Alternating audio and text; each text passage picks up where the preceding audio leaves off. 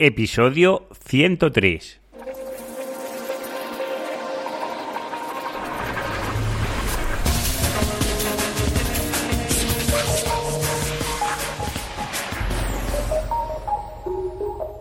Muy buenos días y bienvenidos un día más al podcast de SEO Profesional. Ya sabéis, el podcast donde hablo, donde explico, donde narro mis experiencias propias en el posicionamiento web, en SEM y en analítica web. Y hoy tengo la suerte de contar con uno de los mayores contribuidores, o por lo menos de las personas más conocidas de AdWords del mundo hispano, concretamente con Enrique del Valle. Buenos días, Enrique. Buenos días, Juan Carlos, y gracias por invitarme aquí a tu podcast. Muchas gracias por venir. Eh, Enrique, si hay alguien que no te conozca, bueno, todas las personas o todos los oyentes, sobre todo que me escucháis y estéis un poco familiarizados con AdWords, seguro que lo conocéis, pero para los que vayáis un poco más despistados, Enrique, preséntate y dinos tu background. Bueno, pues eh, soy Enrique del Valle, empecé con AdWords en el año 2004, mm, me llegó un cupón de estos que Google reparte y lo utilicé para un proyecto familiar y bueno, ahí fue creciendo todo, fui probando, tampoco le hacía mucho caso al principio. 2009 ya eh, me tiré a la piscina y, me dediqué ya, a, monté mi agencia y empecé poco a poco. Y bueno, pues de ahí hasta la actualidad, eh, enseguida me fui pasando a la formación y, bueno, hasta ahora.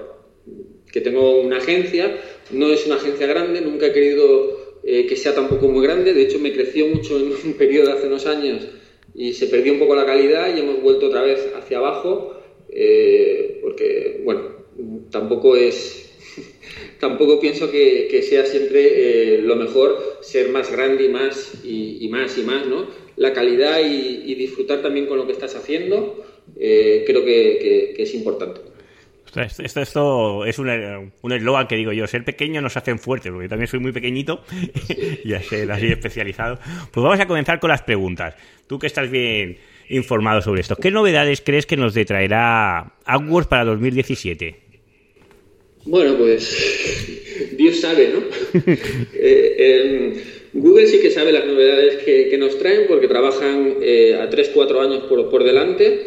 Yo hay veces que he sabido cosas eh, pues bastante antes de que, de que salieran, precisamente pues, bueno, porque estoy en contacto con Google y a veces pues, en eventos que, que nos invitan a, California, pues sí que ahí hemos visto a veces eh, cosas, ¿no? Novedades que vienen, que sabemos, mm, bueno, va a cambiar la interfaz de AdWords, mm, se va a parecer al editor, al editor de AdWords. Mm, va a ser una interfaz en la que todo va a estar más, eh, claro, hoy en día ya empezamos a, meter columnas y empezamos a meter eh, pestañas y necesitamos un ordenador de 100 pulgadas. y no broma, eh, yo tengo un ordenador de 27 pulgadas y puedo poner otro al lado y la pantalla continúa y AdWords podría ocuparme dos pantallas. Entonces, mm, Google está tratando eso de, de, hacerlo más, más usable, ¿no? Y entonces nos viene una, una nueva interface. Esa va a ser de las novedades más importantes eh, que tengamos este año. Pero luego también viene todo lo que es automatización Mm, pues Google se está, Google AdWords se está complicando eh, mucho. Entonces, AdWords ya está tendiendo a, que las cosas sean más sencillas para, los usuarios. Una de las cosas eh, que ya hemos visto que ha cambiado, si hacemos campañas de display para aplicaciones, nos habremos dado cuenta de que, ahora no tenemos que elegir segmentaciones, no tenemos que eh, hacer muchas cosas, elegimos anuncios y de hecho los anuncios podemos elegir varios títulos, varias cosas y el sistema lo que hace es de forma inteligente va viendo mm, cómo funciona mejor. Nosotros le decimos un costo que queremos por adquisición y el sistema es totalmente mm, automático. automático, autónomo, ¿no? Para, para, decidir todo eso. Y eso mismo eh, va a venir a, eh, lo vamos a ir viendo el año que viene, que se va a ir metiendo más productos, pues como puede ser display, Mm, en el que ya, ya hay una beta, ya estoy probando una beta de esto y estoy seguro, no lo sé, no lo sé, pero eh, imagino que llegará más productos como pueda ser shopping para que al final Google tiene muchos datos y, la idea está en que el usuario no tenga que, pensar mucho, no tenga que comerse mucho la cabeza con cómo tiene que hacerlo para que funcione mejor, sino que el sistema sea capaz de, aprender para que nosotros le pongamos cada vez más crédito, más presupuesto a las campañas, eh, porque están funcionando muy bien.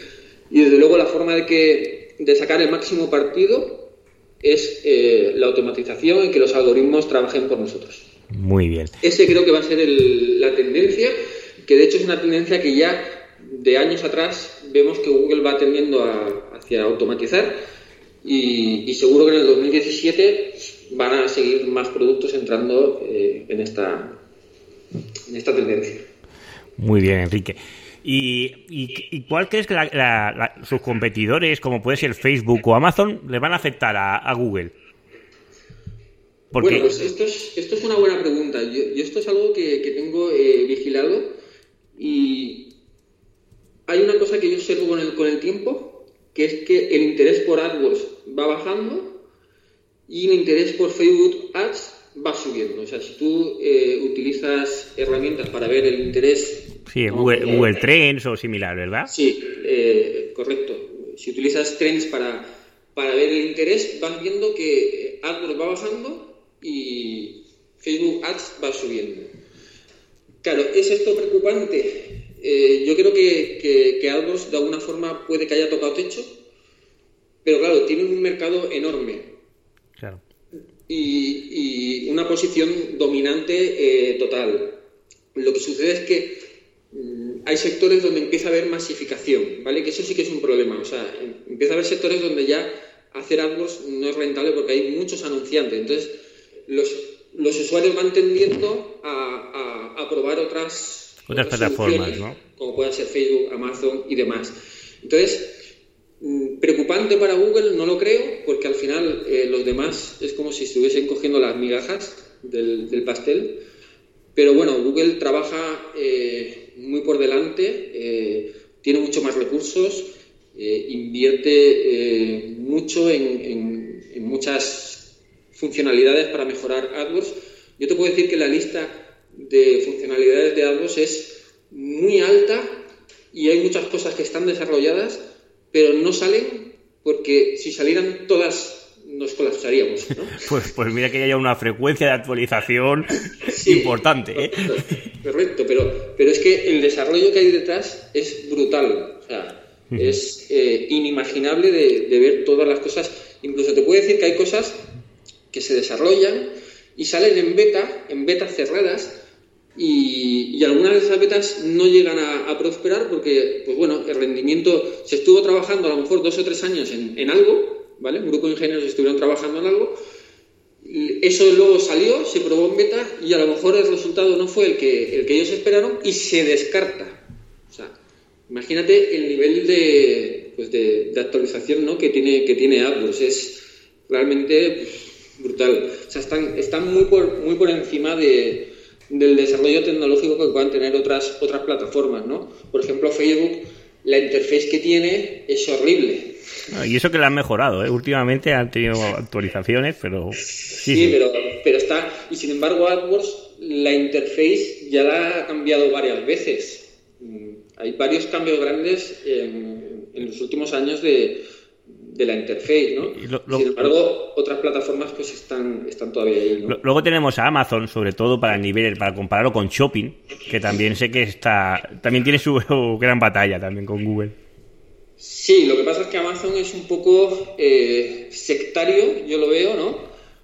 Amazon eh, utiliza unas políticas que hace que los, los usuarios tiendan a, desconfiar de poner sus productos. Eh, en Amazon tú pones un producto que se venda bien y Amazon lo que hace es automáticamente es tratar de conseguirlo para venderlo ellos mismos. Sí, te, bloquean el stock. A mí me lo han hecho con el libro que, he escrito, ¿no? yo tengo... Pero entonces es porque has tenido muchas ventas. Claro, he tenido muchas ventas y entonces lo que han hecho es poner el producto como que está a la venta, pero temporalmente agotado ponen. Que es falso, nunca lo han tenido, pero lo ponen así. Entonces lo que hacen es captar pedidos y cuando a lo mejor eh, X personas hayan pedido el, libro, entonces se molestan en buscarlo y lo venden al precio más bajo. Al precio más bajo igualan el precio más bajo. Entonces, son políticas un poco que hace que, que un anunciante, pues cuando vea que, que esas historias se las han hecho en Amazon pues van a tratar de, no... Sí, sobre todo es un poco eh, eh, un conejillo de indias, porque cuando ellos detectan que hay un producto que se vende mucho, bloquean a todos esos proveedores y lo, y lo captan ellos, ¿no? Y claro, tú tienes ese stock ahí y cómo lo sacas. Exactamente. Luego, luego además, eh, hace poco vi que cambiaron una política que el stock, si lo tenías más de seis meses, te tocaba pagar una, una cantidad como de almacenaje, ¿no? O sea que encima hay presión ahí de que los stocks, como los tengas mucho tiempo, eh, sales perjudicado porque te va a tocar bajar el precio para, venderlo. Entonces, muy mal por Amazon. Eh, pienso que esto se les va a venir en, contra. Eh, con el tiempo, la gente va a desconfiar y no va a querer meter ahí su catálogo porque está, está haciendo algo que Google nunca ha utilizado, que es, pues bueno, hacerle, hacerte, bueno, miento, miento Porque Google, por ejemplo, eh, ha sacado comparador de vuelos, ha sacado comparadores de productos propios dentro de su buscador. y de alguna forma ha hecho competencia a gente que lo estaba haciendo en, Google. ¿Cómo ves la evolución del PPC en los próximos 5 o 10 años? En un mundo tan cambiante y que evoluciona tan rápidamente. pues mira, yo te digo que de 5 a 10 años ni Google lo sabe. Porque, Google eh, eh, tiene más o menos en los próximos pues, cuatro o cinco años todo más o menos ya está, eh, está se está viendo lo que, lo que se va a sacar dentro de, de cuatro o cinco años, ya está. O sea, ya, ya, se ha investigado sobre ello. Pero más allá, yo creo que ni Google, ni Google lo sabe. Pero bueno, yo creo que hay una tendencia que, que sí que puedo eh, identificar con, con, el paso de los años, que es que podríamos decir, podríamos decir que estamos como si hubiésemos subido una montaña y estuviésemos en, en la parte más alta, que es lo complicado ¿no? que es AdWords hoy en día. Estamos, digamos, yo creo que en, la punta, de, en el pico, en, lo más alto. Yo creo que Google va a tender a, ir bajando de esa montaña para que sea más sencillo eh, gestionar AdWords. Se está haciendo demasiado complicado. Eh, pero porque hay una, una disparidad tan grande de presupuestos, de gente que te puede gastar un euro al día o que te puede invertir perfectamente 10.000 euros al día o 100.000 Claro, veo que, claro, porque es la misma herramienta, claro, cada uno tiene sus propios entrecijos, ¿no? Sí, pero es igual de complicado para, para el que es pequeño que para el que es grande, porque cuando eres grande también la cantidad de tipos de campañas y cosas que puedes hacer y, la cantidad de análisis de datos que tienes, la verdad es que sí, es muy complicado, es muy complicado y yo creo que la, la tendencia, que es una tendencia que que ya vemos, eh, es que, se simplifique, ¿no? Que sea más, eh, que empiece a ser más sencillo. De hecho, hay una cosa que con los años hemos ido observando, que es que Google no quiere que utilicemos palabras clave. Y lo vemos... En el shopping, ¿no? Shopping es un ejemplo, campañas de DSA sucedió antes que shopping, eh, fue un producto que apareció antes y, funciona sin palabras clave. Entonces, de alguna forma la, herramienta está evolucionando a, a ser más sencilla ¿no? de, utilizar. Pero Dios sabe lo que puede pasar en, en, cinco años. O sea, la evolución de algo en los últimos cinco años ha sido tan brutal que es que no me imagino lo que va a suceder en los próximos cinco. De eh, eh, Enrique, tú que has sido uno de los privilegiados de ir a estos eventos que Google que reúne a los bueno a las agencias o a los grandes contribuidores como tú y con los ingenieros y todo esto. ¿Cómo son esas reuniones? ¿Qué tratáis en ellas? Bueno, pues eh, lo que tratamos está bajo NDA. No podemos, decir nada. No podemos eh, eh, declarar nada, ¿vale? Pero bueno, sí que te puedo decir pues cosas que se pueden contar, ¿no? ¿Cómo es, no? Pues, eso, eso, sí, pues te puedo decir que es... Mm, los eventos que, que nos llevan se dividen en, en varios días, ¿no? En algunos vamos eh, usuarios de, todos los productos de Google, Google Maps, eh, distintos productos, Gmail, pues distintos productos de Google, hay gente que colabora con Google. Entonces vamos a, un evento en California y estamos todos juntos. Y nos hablan de novedades que vienen de, de Google en general, te hablan de todo, ¿no? Pero luego hay sesiones ya específicas de producto, pues, como puede ser de AdWords, entonces ahí sí que ya pues tenemos, pues nos hablan de, novedades que vienen, pues nos hablan de cómo sacar más partido con, con, técnicas de uso de las herramientas más avanzadas y eso digamos que podría ser otra parte. Pero luego hay otra muy interesante que es a mí la que, la que más me gusta porque yo toco mucho el producto y, y, se me ocurren siempre cosas para mejorar, ¿no? cosas que se pudieran hacer para, para mejorar eh, los productos de Google. Entonces hay otras, otras sesiones en las que estamos directamente con los ingenieros y la verdad es que esta parte es súper interesante porque hablas directamente con ellos y les vas diciendo, oye, pues esto no podría ser mejor así y vas dialogando, ¿no? Y, salen cosas interesantes. Te puedo contar una anécdota del primer evento de este tipo al que acudí. Era, estamos en, una, una, sesión de, producto y de repente me, llamaron para apartarme del grupo y a mí y a otro usuario de habla inglesa nos llevaron con un ingeniero que nos enseñó en su ordenador lo que estaba desarrollando y nos pedía consejo eh, sobre si, cómo lo usaríamos nosotros o cómo pensaríamos que, lo podríamos usar y, demás. Y te puedo decir que, que, estaba relacionado con los experimentos ¿vale? actuales que tenemos hoy en día. Pero esto fue hace mucho antes de, que, viésemos todo esto en, la interface, con lo cual, bueno, ya ahí me di cuenta ¿no? de, el tiempo que pasa desde que algo está en un ordenador, de un ingeniero que está, que está eh, trabajándolo y y eso llega a, la interfaz ¿no? de, datos. Es, hasta que se implementa. Muy bien. Muy interesante estos, estos, estos eventos. Eh, la verdad es que los, espero siempre con, con, muchas ganas, con mucha ilusión de, de ir al otro lado, aunque es una paliza de viaje, que acabas, cada vez que, que voy siempre digo, Holly. porque el cambio de horas y estar una semana también apartado de la agencia y demás, pues bueno, es un, es un caos. Pero bueno, vale la pena. Muy bien.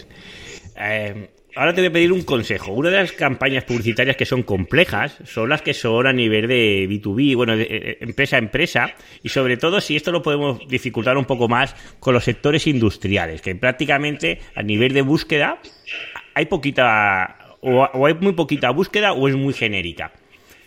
¿Qué, nos recomiendas para este tipo de campañas?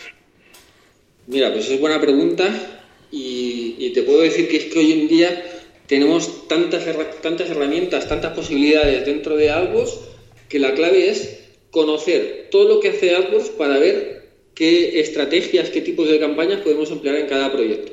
Entonces, yo siempre digo que cuando el usuario no viene a nosotros, nosotros tenemos que ir a por el usuario.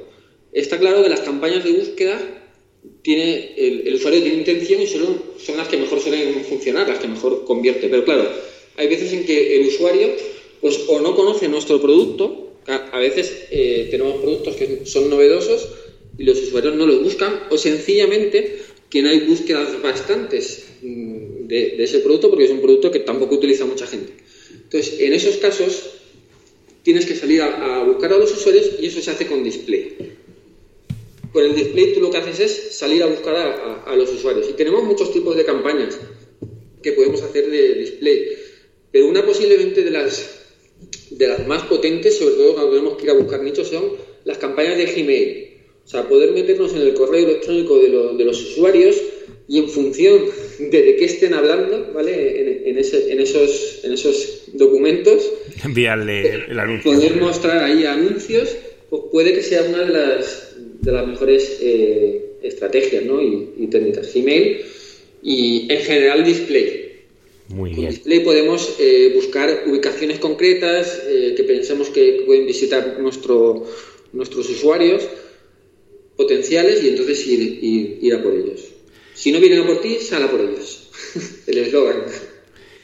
Dime, Enrique, ¿cuál ha sido el mayor reto que te has encontrado a la hora de escribir tu propio libro de, sobre AdWords? Que esto te habrá costado lo suyo también. bueno, pues yo fue, esta vez ha sido el tercer intento de escribir el libro y en los, anteriores aprendí, aprendí cosas y el reto, el reto era mm, escribirlo en el menor tiempo posible. Pero claro, Por las actualizaciones se refiere, que son constantes. Claro, escribirlo en muy poco tiempo porque AdWords evoluciona mucho entonces, claro, eh, no tendría gracia acabar escribiendo el libro que estuviera obsoleto. Entonces, una de las cosas que, que me planteé fue tratar de escribirlo en el menor tiempo posible, pero claro, yo trabajo en una agencia y aparte tengo que estar eh, tengo que seguir escribiendo algo no puedo ser un escritor que me encierre en, un monasterio y me ponga a escribir el libro porque cuando salga no, tiene sentido nada de lo que has escrito entonces eh, tuve que escribirlo en poco tiempo y luego además tuve esto es muy gracioso tuve que escribir un libro futurista no como a mí me gusta decir tuve que escribir sobre cosas que todavía no habían salido pero que yo sabía que iban a salir y esto pues es un poco eh, complicado, ¿no? Para que tu cabeza esté ordenando y esté, esté diciendo, bueno, esto todavía no ha salido, pero va a salir. También la cosa era a veces el miedo de decir, ostras, y si cuando escribo, cuando termino de escribir el libro todavía no ha salido esto, eh, ¿qué hago? Porque tampoco puedo eh, escribir sobre algo que, que, no ha salido. Pues bueno, ese fue el principal reto. por suerte, al estar en contacto con, Google, eh, muchas cosas ya eh, las conocía y, pude escribir sobre ellas antes, pero aún así alguna cosa sí que tuve que cambiar. Eh, tuve que hacer alguna corrección cuando, cuando acabé el libro para antes de publicarlo. ¿Qué tiempo tardaste en escribirlo? Pues seis meses fueron más o menos. Muy bien. ¿Qué retos tienes o proyectos tienes en mente para este año 2017? Bueno, pues el año pasado fue el libro. Este año el, proyecto que nos hemos puesto en, mente es hacer un máster sobre AdWords, un máster que, va a durar nueve meses, nueve meses de formación. Aquí en, vamos a empezar en nuestras oficinas aquí en Alicante. Eh, tenemos idea también a lo mejor de, hacerlo en Madrid si, si, hay demanda, pero ese es el principal reto. Eh, creo que eh, he tocado todas las, formas de comunicación eh, posibles ya, ya, con esto. Yo empecé escribiendo en un blog, eh, después Google me contactó conmigo para dar formación también eh, dentro de Google Academy y de Google Engage, que había un programa anterior a, a todo esto. Y estuve ahí, me di cuenta de que me gustaba la formación, mm, me salí de Google porque tenía ciertas limitaciones a la hora de, de expresarme.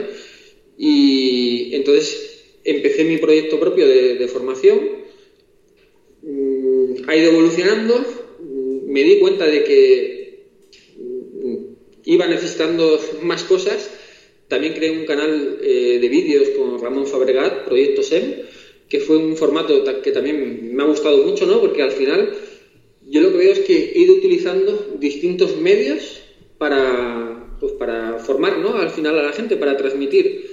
El libro ha sido eh, otro medio que me ha gustado mucho, porque yo en el libro he sido capaz un poco de plasmar, yo siempre digo, el, el, libro que he escrito le sirve a alguien que, que no haya hecho el curso para saber lo que se va a encontrar y a alguien que ha hecho el curso le sirve pues como un material de apoyo.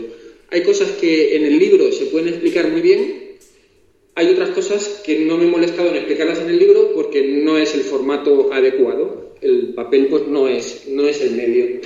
Entonces creo que, que, al final lo, he tocado, lo he tocado todo, ¿no? Eh, con el máster ahora ya, eh, para dar formación presencial y muy, muy concreta con un grupo reducido de, usuarios, pues creo que, no sé, yo creo que no me queda ya eh, mucho que hacer. No sé cuál será el reto que tenga en el 2018. A lo mejor reescribir el libro de AdWords, actualizarlo. Pero ya creo que entraré en, bucle porque... Eso, seguro, eso seguro que te tocará, ¿eh? Sí, eso, seguro.